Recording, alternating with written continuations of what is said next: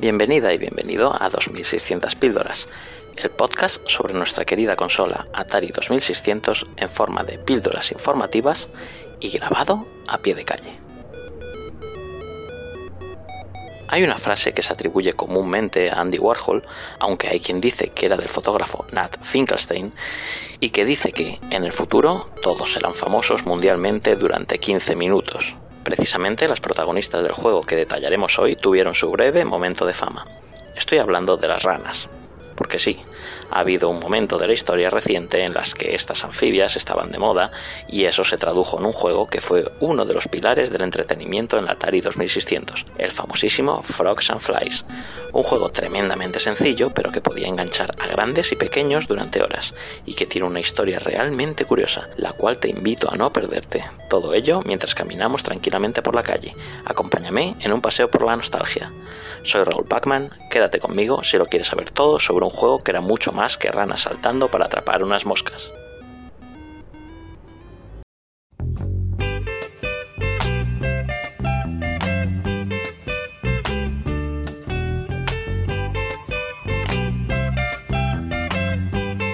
Corría el año 1978, casi nada, cuando se lanza un juego muy curioso llamado Frogs, de un único jugador para máquinas arcade a través de las compañías Sega en Japón y Gremlin en Norteamérica,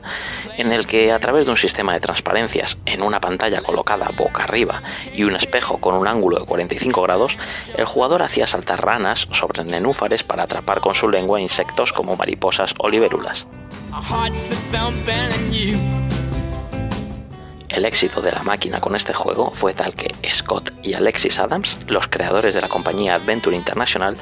famosa ya por haber sacado la saga Adventure de 14 juegos con primitivas mecánicas de aventuras de texto o aventuras gráficas para microordenadores TRS-80 a finales de los años 70, copiara descaradamente este juego y lo comercializase con los nombres Frog, Frogs o Frog on a Log en este famoso computador de la compañía Tandy en el año 1980 en disco de 48K.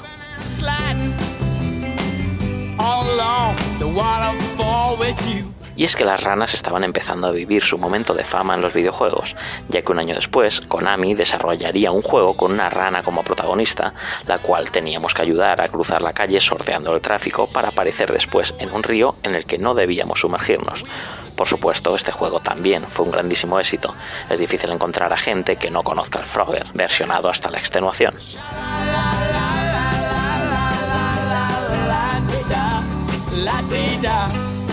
En el año 1982, y con las ranas dando vueltas por las pantallas, Mattel se volvió a acordar del original Frogs y la facilidad con que triunfó a través de sus sencillos elementos de jugabilidad.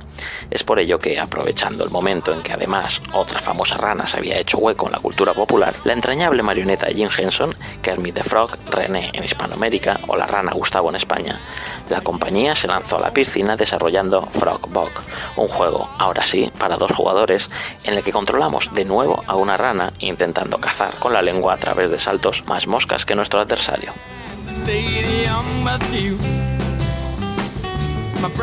Esta primera versión se lanzó el 25 de mayo de 1982 para la propia consola Intellivision de Mattel, teniendo muy buena aceptación entre sus usuarios, además de unas ventas razonables. En previsión de que el proyecto iba a ir bien, en paralelo Mattel estaba trabajando en hacer un port del juego para la consola que realmente era la reina aquel año, así que un mes después, en junio de 1982, salía Frogs and Flies para la Atari 2600.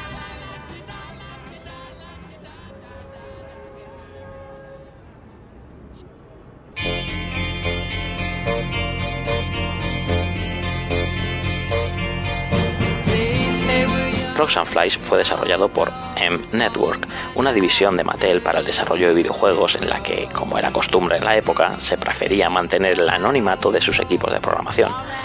La historia, sin embargo, facilitó que se diera a conocer el nombre del programador que estuvo al cargo del juego, llamado David Rolfe, creador de otros juegos para la consola Intellivision como Major League Baseball, Las Vegas Poker and Blackjack o Checkers, el juego de las damas trasladado a la pantalla de videojuego.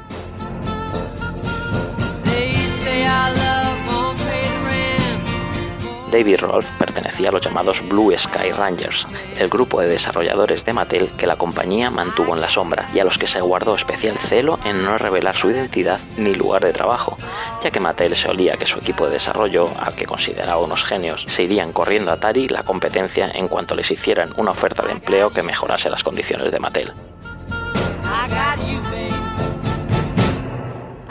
Pero volviendo al juego Frogs and Flies, este ni siquiera se esmeraba a la hora de esconder el argumento en el propio título, ya que ranas y moscas era todo lo que veríamos en el cartucho, ni más ni menos.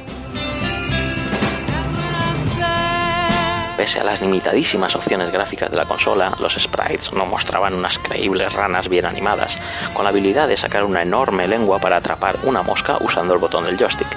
La mecánica en esta versión mejorada mostraba dos hojas en un estanque y a través de saltos de una a otra conseguíamos atrapar una mosca en el preciso momento en que pasaba por nuestra trayectoria de salto.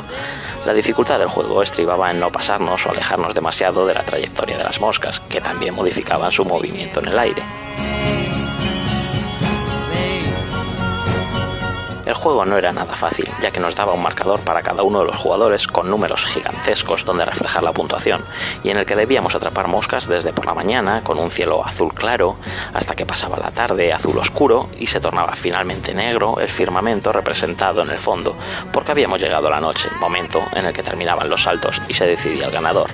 Incluso tenía un modo difícil en el que los saltos eran de longitud variable, dependiendo de la intensidad del movimiento que realizásemos.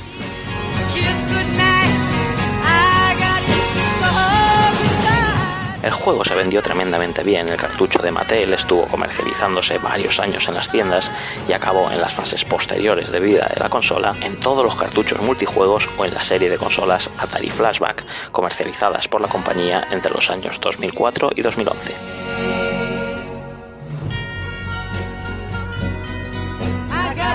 También existió una versión para Commodore 64 que mostraba unos mejores escenarios para la charca al disponer de una evidente mayor resolución. Ha habido tantas versiones del juego que incluso puedes descargar Frogs and Flies para jugar en dispositivos móviles hoy día.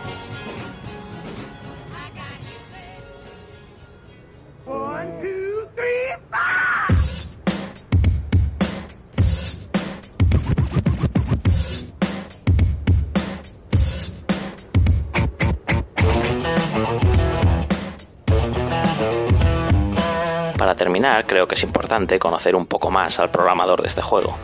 David Rolfe es un ingeniero licenciado en el Instituto de Tecnología de California en 1977 que fue clave en el desarrollo de videojuegos para arcade y para los primeros sistemas domésticos. Trabajó para varias compañías del sector como XCD, APH Technological Consulting o Activision y además de los juegos antes mencionados para Intellivision, desarrolló para la Atari 2600 un auténtico bombazo en juegos de naves, el asombroso Beam Rider con efecto 3D, además de otro juego llamado Steamroller que nunca se llegó a vender, pero cuyo prototipo puedes encontrar por internet.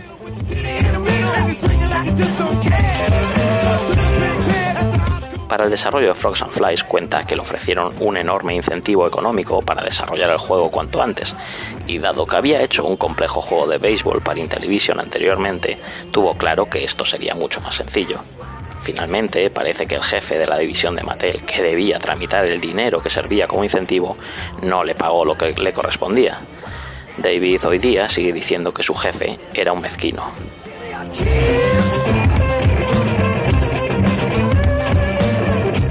Finalmente, David dejó para la posteridad unas más que curiosas instrucciones personales escritas para usar el juego, las cuales escribió sin vergüenza de ningún tipo porque, según él, lo mejor de ser ingeniero es que puedes hacer en la sombra lo que te dé la gana, siendo tan raro como quieras, mientras el producto que hagas vaya en la dirección correcta. Las instrucciones que dejó en Frogs and Flies decían así. Básicamente, Frogs and Flies es un juego estúpido dirigido a niños estúpidos que provienen de familias estúpidas, encabezadas por padres perezosos que eran demasiado ignorantes para comprar la consola Intellivision, por lo que compraron la Atari VCS, indescriptiblemente mala. La mayoría de los juegos de Atari son tan estúpidos que, como les gusta señalar en los anuncios de Atari, el perro de la familia puede dominarlos en unos minutos. La consola VCS en sí es tan inútil que ha sido denunciada personalmente por Richard Nixon y aclamada por Carl Sagan como la mayor bendición para la humanidad desde el asiento de las bicicletas. Las características de Frogs and Flies incluyen al jugador saltando en el aire para capturar y tragar moscas con su lengua extensible y pegajosa. Este juego es recomendado por psicólogos para niños pequeños ya que proporciona excelentes beneficios educativos para una mente joven y fértil, particularmente en las áreas de la higiene personal o el sexo oral.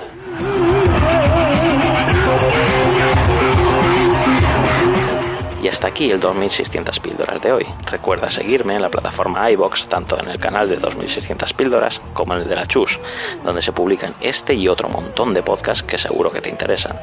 Te recuerdo la importancia de que me digas qué te ha parecido el programa o que me comentes tu experiencia con este juego. Te agradeceré todos los me gusta o comentarios que me quieras dejar, algo que animará que este proyecto de divulgación siga adelante. Saludos y nos vemos jugando.